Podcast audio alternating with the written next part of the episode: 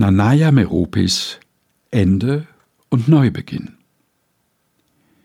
Weder mein Vater noch ich trauten uns in jenen Tagen, das große aufklappbare Fach der Küchenkredenz zu öffnen, um uns vom Rest des Kuchens ein Stück abzuschneiden. Zu wertvoll erschien er uns, und jeder wollte ihn für den jeweils anderen übrig lassen.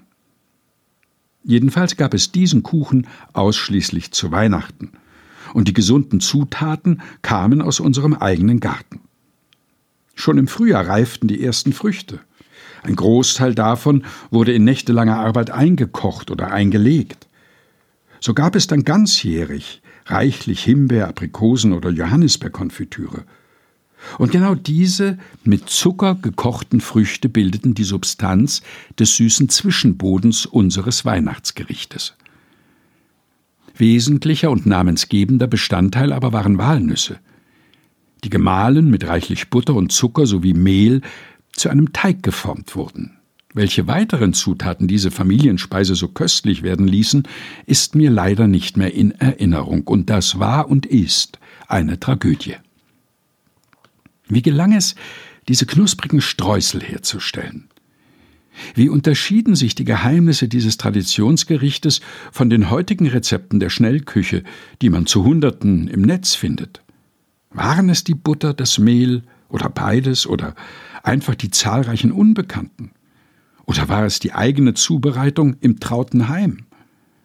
Heute findet man zahlreiche Anordnungen für unterschiedlichste Nussstreuselkuchen mit oder ohne Konfitüre im Internet oder in unzähligen Kochbüchern.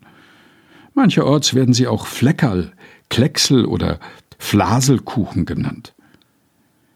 Bei uns war es einfach der Weihnachtskuchen, den meine Mutter an jenen Weihnachtstagen zum letzten Mal gebacken hatte.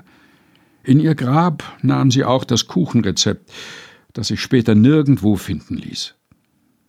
An meinem letzten Geburtstag wurde ich mit einem anderen Traumgericht meiner Kindheit überrascht, einer Nusstorte, die wunderbar schmeckte. Als ich meine Tochter fragte, wie sie denn dieses traumhafte Stück mit Haselnussmasse herbeigezaubert hätte, meinte sie, die ist vom Einkaufszentrum, aber selbst gebacken nach Oma-Art. Es passiert wahrlich nicht sehr häufig, doch bei manchem Festmahl hat es tatsächlich den Anschein, als würde die gute alte Kinderzeit neu beginnen. Nanaya Meropis Ende und Neubeginn. Gelesen von Helga Heinold.